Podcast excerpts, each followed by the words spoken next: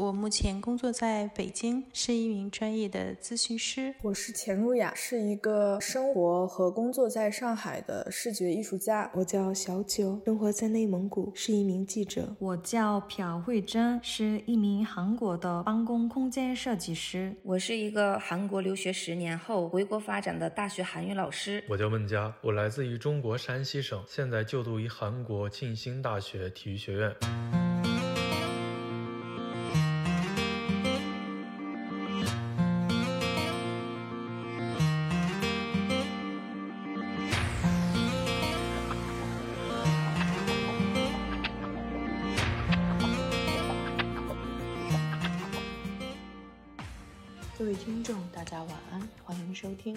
外国小朋友说中文》的栏目，这里是釜山，欢迎收听这一期的关于世界读书日的延续版好书推荐，这是我们的第二期，也是这一个系列的收官完结版。一方面呢，我很开心，然后也很期待这一期的节目。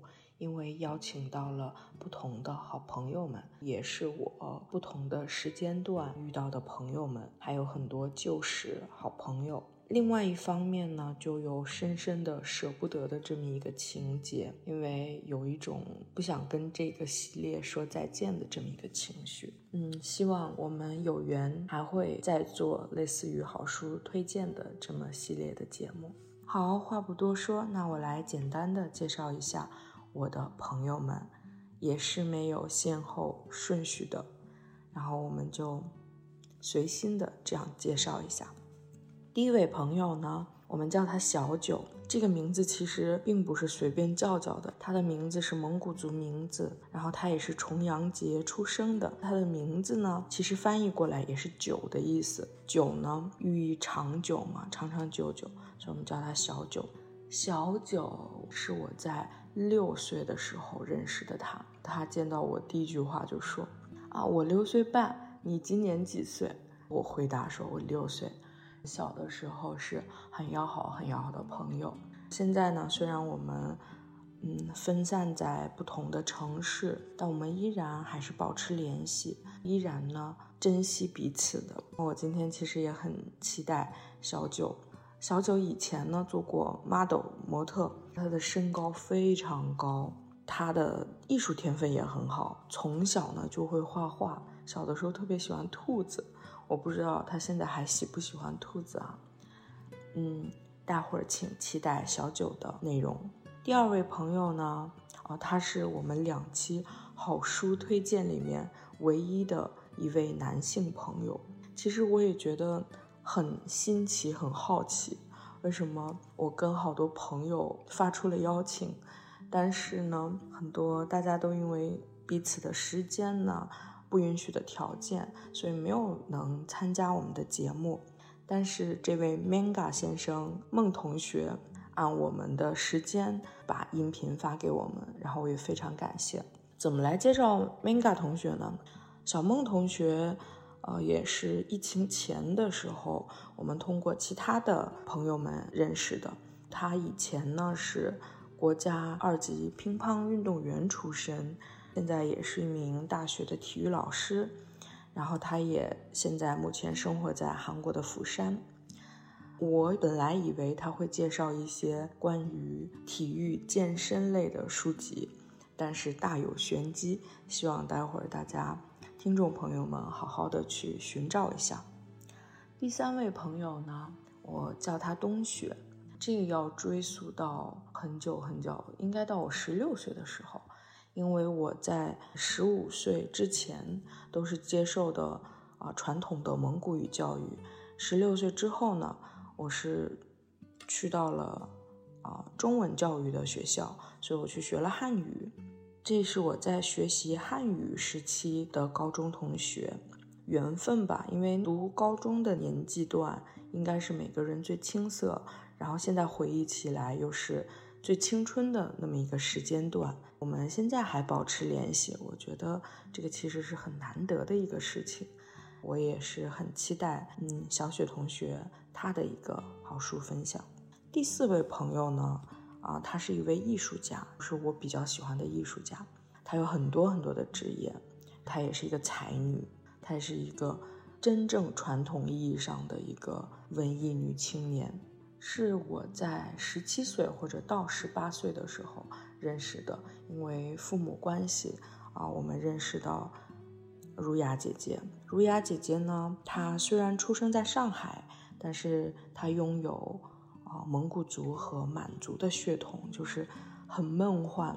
嗯，在我刚准备出来读大学的时候，姐姐那个时候就已经在呃美国的 San Francisco，她已经在那个城市读相关艺术系的学位。姐姐在上海读大学的时候，也是非常有才华的一个鼓手，那个时候很酷。姐姐也是从事做艺术方面的。她的个人展呢，因为我听了一下儒雅姐姐介绍的内容。她就是比较含蓄、比较低调，所以我觉得我有必要，香草姐姐有必要站出来讲一点什么。最简单的一个例子啊，就是我个人比较喜欢的一个视频，它其实按很小的那种纪录片的形式去介绍一些艺术家、建筑师，或者介绍一些故事。这个视频可能很多朋友都看过啊。这个视频的节目叫《一条》。我觉得一条的口碑其实是很好的，然后这位儒雅姐姐她就是参加过一条的录制啊，呃，这个一条的视频我觉得是很在业内很有公信力的这么一个视频的分享，这么一个平台，儒雅姐姐参加了啊他们的邀请。疫情前呢，儒雅姐姐在世界各地也办过自己的展览，她的一些摄影作品。比如说，我记得他在悉尼呀、意大利呀，还有国内的一些城市，还有在北美都有自己的展，让我觉得这个是很酷的一件事情。一九年的时候，啊，儒雅姐姐有一个自己新的系列，是名字叫“易碎品”。听众朋友们有好奇的人可以去自己百度一下，或者自己 Google 一下都可以。啊，我也很期待儒雅姐姐的分享，其实真的是。好喜欢这个姐姐，这个姐姐超级有个性，超级有才华，人也特别的 nice。我下面要介绍的这位朋友呢，她就是一个东北的虎妞，哎，可能她特别豪迈啊，那特别豪爽，特别大气，特别善良的这么一个姑娘。我们俩的带引号的孽缘啊，不能说孽缘，就是我带引号了嘛。我说我们俩的缘分是什么时候开始的呢？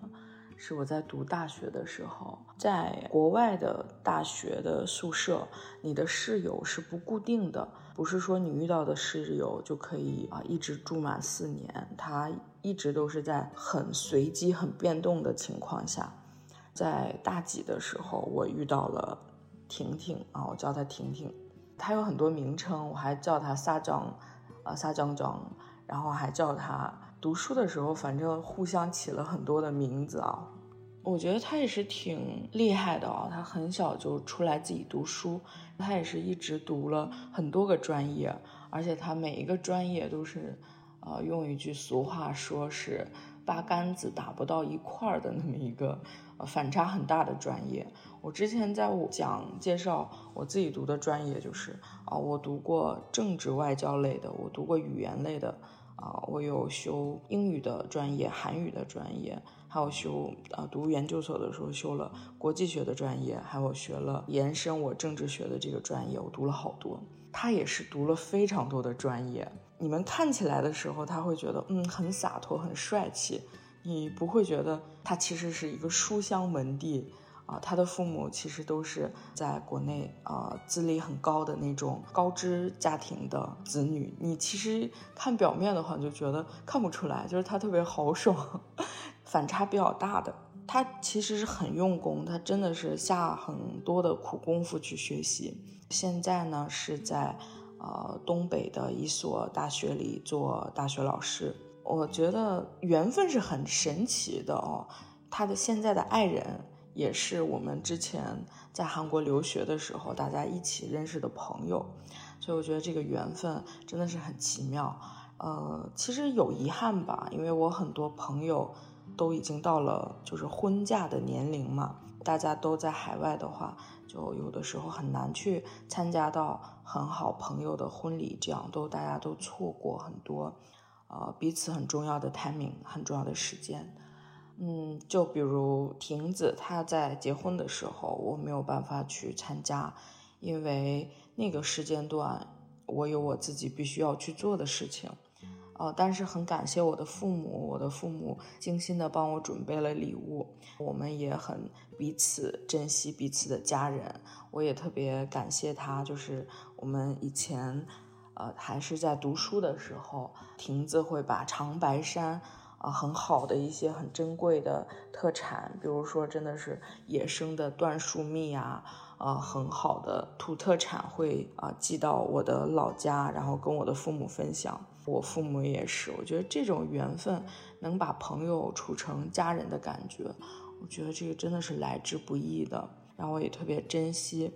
嗯，我虽然没有参加他的婚礼，但是啊，他的婚纱照。他拍摄婚纱照的时候，是我陪他一起去的，啊，应该是全程记录的那种。他穿着婚纱走出来的那一刻，然后我就哭了。我觉得，我觉得那个内心的那种又很祝福他，但是又觉得很伤心、很失落的一点是，你会觉得你的闺蜜被别人抢走了。我觉得我那个时候，呃，对他的爱人是那种。有一点抵触的情节，就是哦，你把我啊最宝贵的人抢走了，就那种心理是会有的。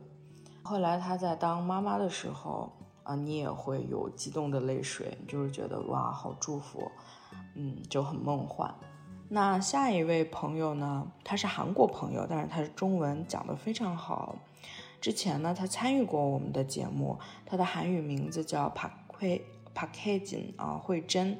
慧珍呢，是她在读大学的时候就到了中国的山东，在山东大学作为交换生，一直讲中文。她是一位空间设计师，她的表妹跟我是邻居，然后我们又是朋友，彼此在 share 这份缘分吧。前段时间，她来釜山参加了一期。啊，自己的访谈节目，所以如果有兴趣的朋友，可以搜索之前的节目，有专门朴慧珍的特辑，更系统的介绍她的故事，然后她与中国的缘分。今天好像占用了很长的一个时间讲这个序文，因为我其实很想让大家了解到这些分享的嘉宾他们在分享书籍的另外一面是什么样子的。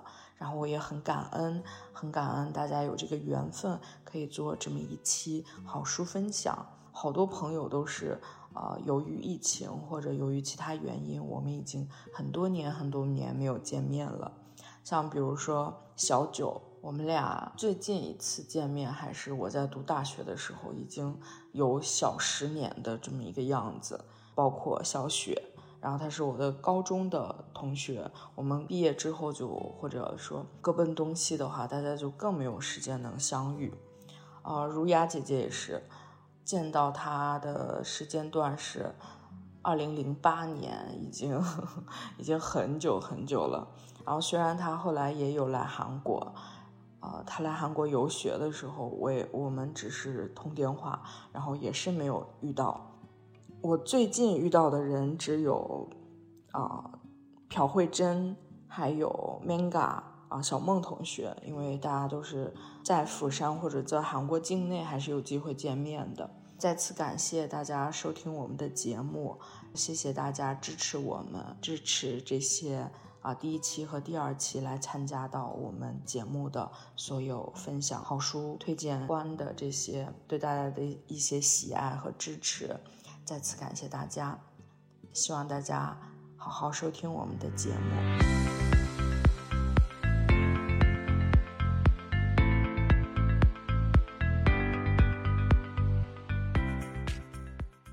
Hello，亲爱的听众们，大家晚上好！很高兴受到 ella baby 的邀请。我目前工作在北京，是一名专业的咨询师啊。我是艾拉的好朋友，也是她的同学。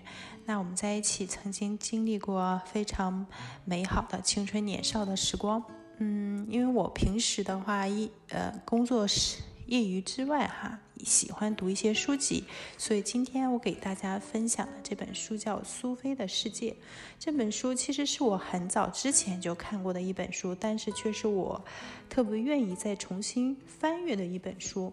可能每个时间段我们读这本书的感受不一样。首先呢，它是一本哲学类别的书籍。我不知道是不是，呃，所有朋友都喜都是否喜欢哲学，但是我觉得我们每个人都可以去，无论是浅显的还是深入的也好，去阅读一下哲学的书籍，因为哲学教给我们看问题的角度，教给我们思辨的。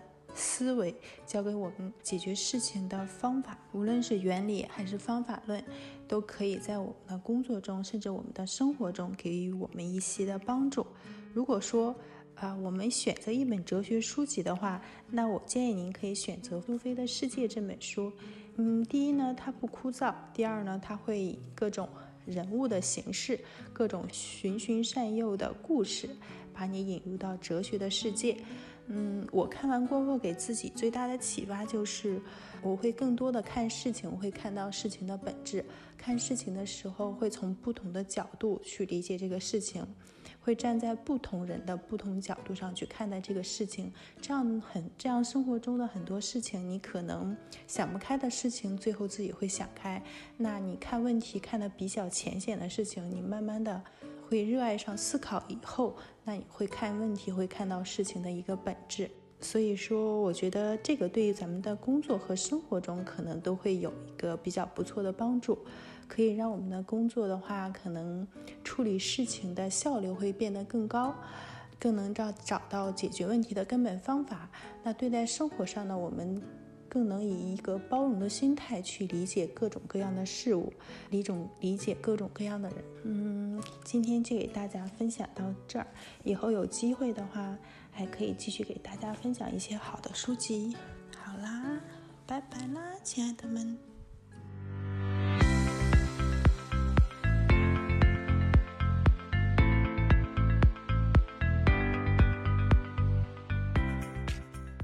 大家好。我是钱如雅，是一个呃生活和工作在上海的视觉艺术家。我的主要创作媒介呢有平面影像和动态影像以及装置。很高兴今天在这里可以为大家分享一本我自己比较喜欢的书。嗯，这本书的名字呢叫《人类的物测》，然后它的小标题叫《智商歧视的科学史》，作者呢是美国的。Stephen 杰伊·古尔德，嗯，他是犹太裔美国人，出生于纽约。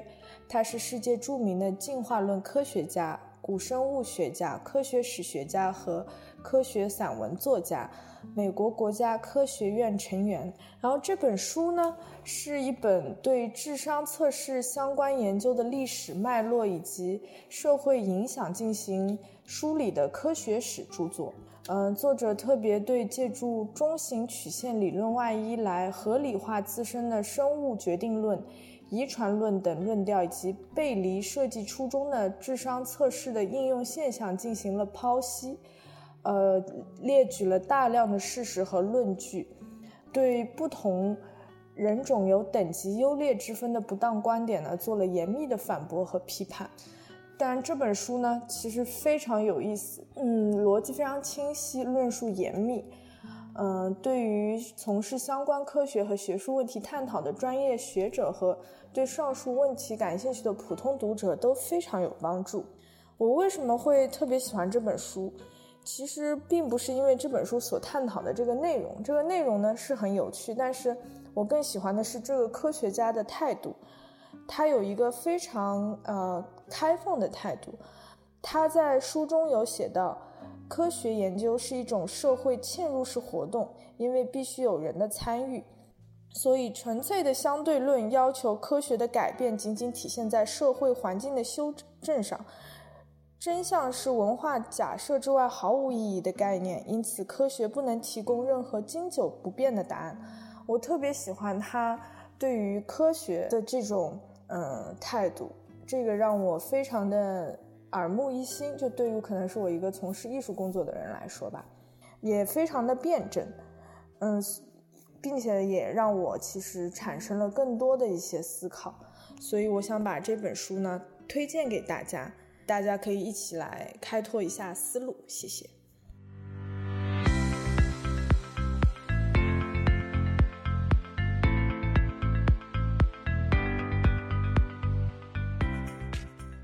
大家好，我叫小九，生活在内蒙古，是一名记者。我和香草姐姐呢是从小一起长大的，小时候会一起窝在被子里读小女生的杂志，谈论里面的爱情故事，一起分享彼此的喜怒哀乐。我现在在生活当中很喜欢去读一些侦探小说或者有关心理学方面的书。不知道你们在生活当中有没有碰到过，因为不好意思拒绝别人，反而让自己陷入了麻烦，或者同事找你帮忙，你不想帮忙，但是又不好意思拒绝别人，而陷入苦恼。那么下面这本书非常适合你。今天我给大家推荐的书名叫《别让不好意思害了你》，作者是周维利。周维利是心理咨询师、作家。一直从事着心理学及人体潜能开发的工作。别让不好意思害了你。这本书主张人们要学会拒绝和要求，不再懦弱自卑，做强势的自己。此处的强势呢是双引号。书里写道：我们不仅要学会拒绝，还要拒绝对方时给对方留一个退路，给一个台阶下，不要伤害对方的自尊心。更不要藐视对方，应该以友好温和的态度应对别人的请求，因为我们有时候也需要其他人的帮助。里面也有很多实用的小技巧，比如书中第七十三页写道，拒绝人的时候可以使用的一些语句，比如说“让我再考虑考虑吧”，或者“这件事由我出面恐怕不太好”，等等等等。有时我们也会遭人拒绝，这时凡事要看开。既然多说无益，何不来个漂亮干脆的撤退？一直以来，我们的教育方式都推崇敦厚谦让的品格，从而导致了大部分人面对别人不好意思的时候，遇事不争，委曲求全。我们中国有着几千年的文化历史，我们所接受的传统教育呢，都是温良谦恭。乐于助人，这些思想告诉我们，对于他人的请求不能随意回绝。但是我希望你们通过这本书能了解，我们不能背负力所不及的请求，所以我们要学会拒绝，凡事量力而为。希望这本书可以帮助到你们，希望大家都可以意识到不好意思的危害，一定要学会拒绝人，做生活当中的主人。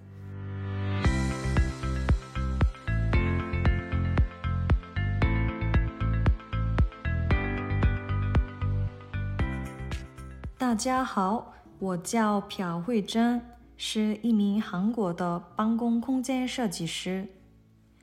在之前的特别篇，我已经讲过自己与中国的缘分了。没想到这么快又参加另外一集特别篇的录制，感到非常荣幸。为了纪念世界读书日，虽然话题很大，不知道自己是有没有资格呢？说实话，我并不是那种读书量很大的人。每次新年计划下决心每个月至少读两本书，但执行过程中，尤其工作忙的时候，达成目标并不容易。不过，我觉得自己有一点还是值得表扬，那就是我一直觉得到养成读书习惯本身很重要。近几年来，在韩国呢，被提倡的一种生活方式就是养成规律健康的生活习惯。那其中，坚持读书就是一项。我也在挑战每天早上起来读书十分钟的习惯。如果有人像我一样觉得平时没时间读书，那先试试每天花十分钟看书，也是一种办法。今天我给大家介绍的书籍是韩国的一篇散文《우아하고혹해한여자축구》，优雅爽快的女子足球。大致搜索了一下，这本书还没有中文版，所以这是我自作主张翻译成的中文书名。作家为金混碧，金霍恩碧。 他的笔名是英国足球迷作家尼克·霍恩比提取的。他是个上班族散文家。他解释到自己很喜欢拥有一份正式打工人身份。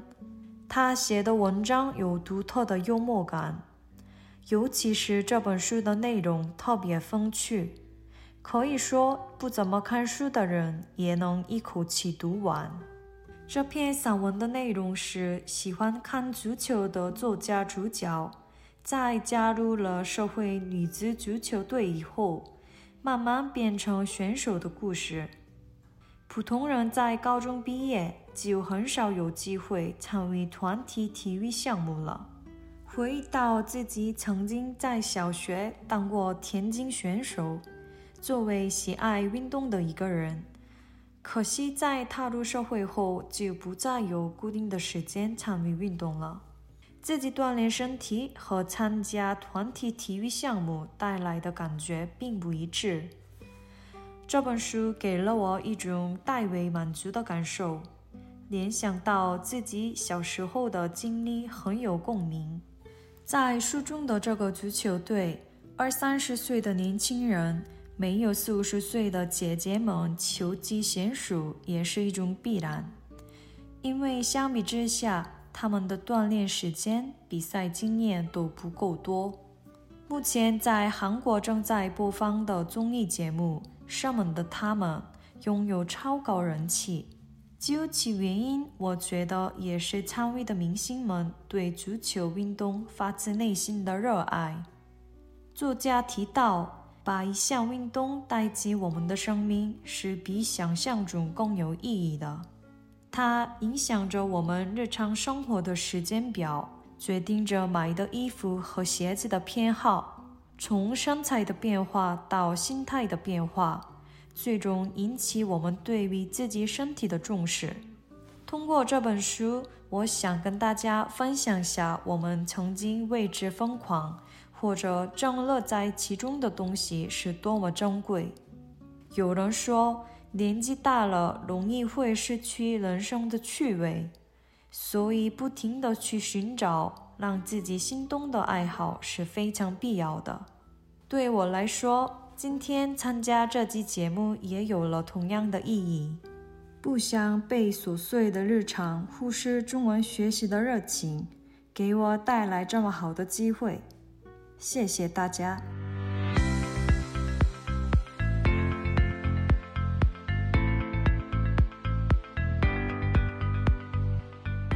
大家好，我是一个韩国留学十年后回国发展的大学韩语老师，也是主播香草姐姐的好朋友。我们呢是在留学期间一个宿舍的上上下铺好友，今天受邀参加录制，很是荣幸。那今天我想给大家介绍一本我觉得很不错的书，名字叫《修心三步》。其实本身我是一个急脾气的人，尤其是在生完宝宝以后，也有产后抑郁的症状，很容易就发脾气、生闷气。后来接触到这本书，读着读着呢，觉得很不错，推荐给大家。接下来我给大家介绍一下这本书吧。这本书的名字呢叫《修心三步》。三步是哪三步呢？是不生气、不计较、不抱怨。现在呀，都流行把生活当做修行，那修行就是一种修心。所谓修心呢，其实就是调整、修炼自己的心态。心若是改变，态度就跟着改变。那态度改变了，人生就跟着改变。不生气、不计较、不抱怨，是生活快乐永恒不变的修心法则。也是社交圆融、职场生存中简单平凡的成功利器。那学会制怒、能忍，啊，消怨，才能在顺境中安详祈福，在逆境中心存喜乐。那不生气呢，是成就卓越人生的大智慧。生活中，我们往往会因为一些人和事而生气，那让我们在工作、生活和待人接物上损失极大，不仅让我们变得烦躁，而且使我们的心胸越来越狭窄。生气啊，不断无助于问题的解决，还会扰乱我们的心境，去恶化我们的人际关系。来破坏我们的人生幸福，尤其是更为严重的生气呢，还是摧残身体健康的罪魁祸首，也会加速我们的衰老。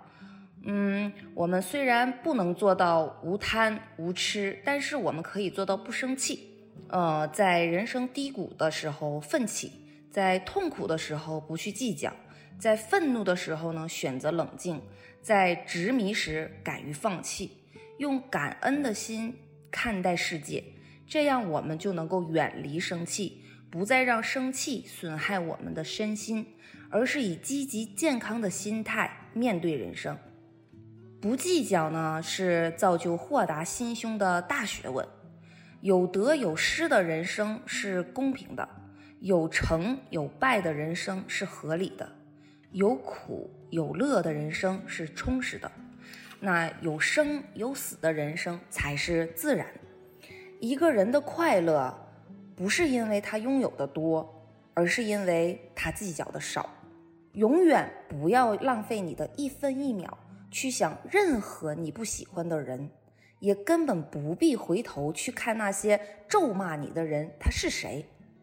遇事与人斗力之人为粗者，遇事与人斗气之人为愚者。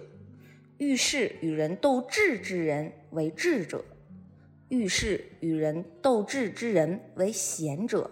那后边呢有一个斗智，这个智是智慧的智，就是为智慧的人。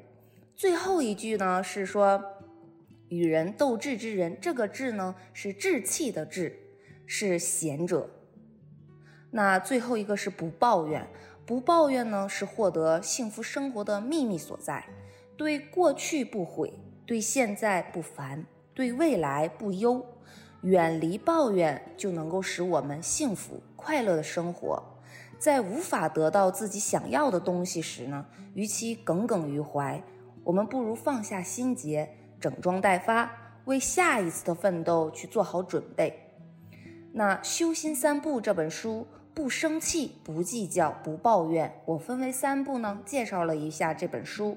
通过呢哲理和故事，这本书告诉我们：生气会伤人伤己，计较会累人累心，抱怨会天怒人厌。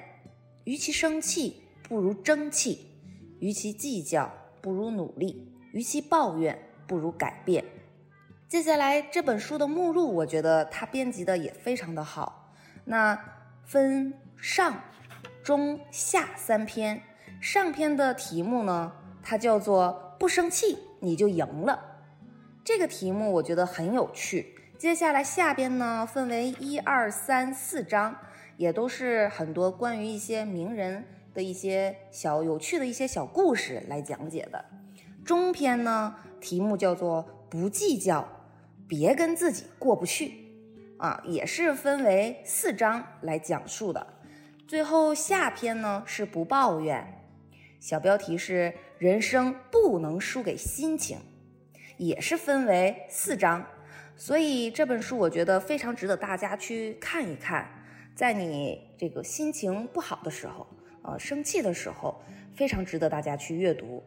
我的讲解呢就到这里，希望大家能够。呃，有一个愉快的一天。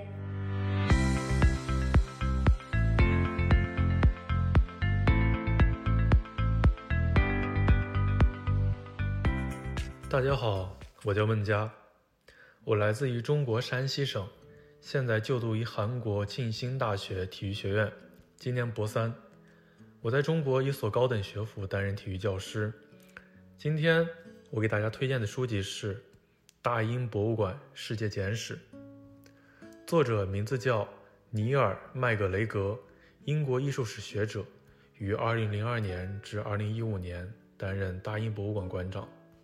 他于1975年至1981年在英国雷丁大学教授艺术与建筑史，1981年至1987年主编英国世界历史悠久的美术及装饰艺术期刊《波林顿杂志》，1987年至2002年主持英国国家美术馆，2010年获英国女王颁赠的功绩勋章。他的主要作品有《目睹拯救》。艺术作品中的基督世界、大师之作的诞生、英国绘画、莎士比亚的动荡世界等。这本书呢，它是一本借助从大英博物馆八百多万件藏品中挑选出的一百件藏品，来穿起人类两百万年的历史，讲述两百万年来人类是如何塑造世界，又如何被世界所塑造的历史书。书中这种以物的视角对待历史颇为独特。在一百件文物中，有霍尼吉提夫木乃伊、复活节雕像、奥杜威砸砸器、罗塞塔石碑等等。从他们身上可以获得非常丰富的信息，折射出很多我们原本看不到的历史。而且，作者从人类两百万年的文明进程中截取了二十个比较重要的时间点。并且在每一个时间点都设置了五个文物，通过对这些文物的分析与对比，可以看到同一世界、全球不同地方正在发生的事。这一本书中有两件物品，以不同的方式展示了两个截然不同的世界在面对社会崩溃、组织崩塌时的不同面貌。从正面看，复活节岛的巨石像河瓦。和卡纳奈俄以坚定的自信呈现了祖先的威力，只要后人善加供奉，他们便能保佑复活节岛的平安。但在他背后却雕刻着这一信仰的失败。随着复活节岛的生态系统被破坏，对岛民生活至关重要的鸟类进行了迁徙，焦急的人们用新的信仰代替了祖先崇拜。该社群绵延数世纪的宗教史。在这尊巨石像上得到了清晰体现。俄国革命瓷盘则与之相反，它更多的表现了人类选择与政治博弈的结果。用帝国时期磁盘来承载布尔什维克的图画，本身带有一种欺骗性的讽刺意味。但很快，冷静的商业智慧便战胜了它。制作者准确地揣测到西方资本主义的收藏家。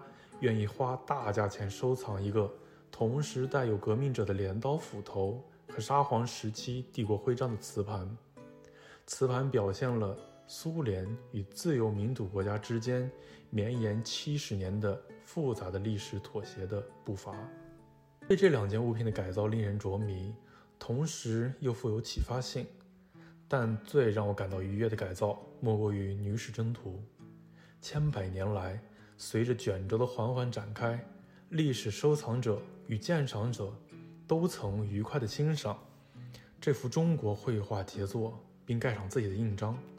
从西方人的角度来看，这种做法未免太过惊人，因为西方人往往将艺术品视为神圣不可侵犯。但在我看来，这样的举动十分动人，它创造出了跨越几个世纪共同分享喜悦的群体。并让我们也能参与其中。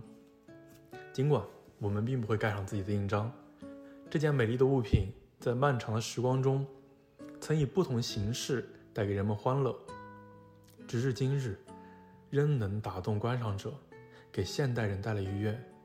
关于这一点，还能有比这些印章更清晰的例证吗？这一本书呢，是我在三岁三十岁的生日送给自己的。作者跳出成王败寇的狭义史观，刻意回避重大事件，不讲帝王家史，不归纳历史意义，不提炼中心思想，不标榜慷慨激昂的“人民万岁”，不强调高明的历史发展绝对论，而更倾向于人本身，进食与繁衍，享乐与信仰，控制与争斗，生存与欣赏，塑造与被塑造。作者含情脉脉地讲述着人类如何从两百万年前走来，一步步履蹒跚，却创造着叹为观止的文明。由于金钱、时间、工作、疫情等各种原因，我们长时间的被困在原地，很容易的认为每天加班盯着的电脑和身边那几个人就是整个世界了。所以今年 看过最浪漫的一句话是：十九世纪时，如果你坐在一张红木桌旁，饮用加了糖的茶，便几乎与世界上所有大陆产生了联系。历史很长，世界很大。三十出头是一个很有机会活出质感的年龄，不缓不慢地享受过程，为自己赋予意义和价值。谢谢大家。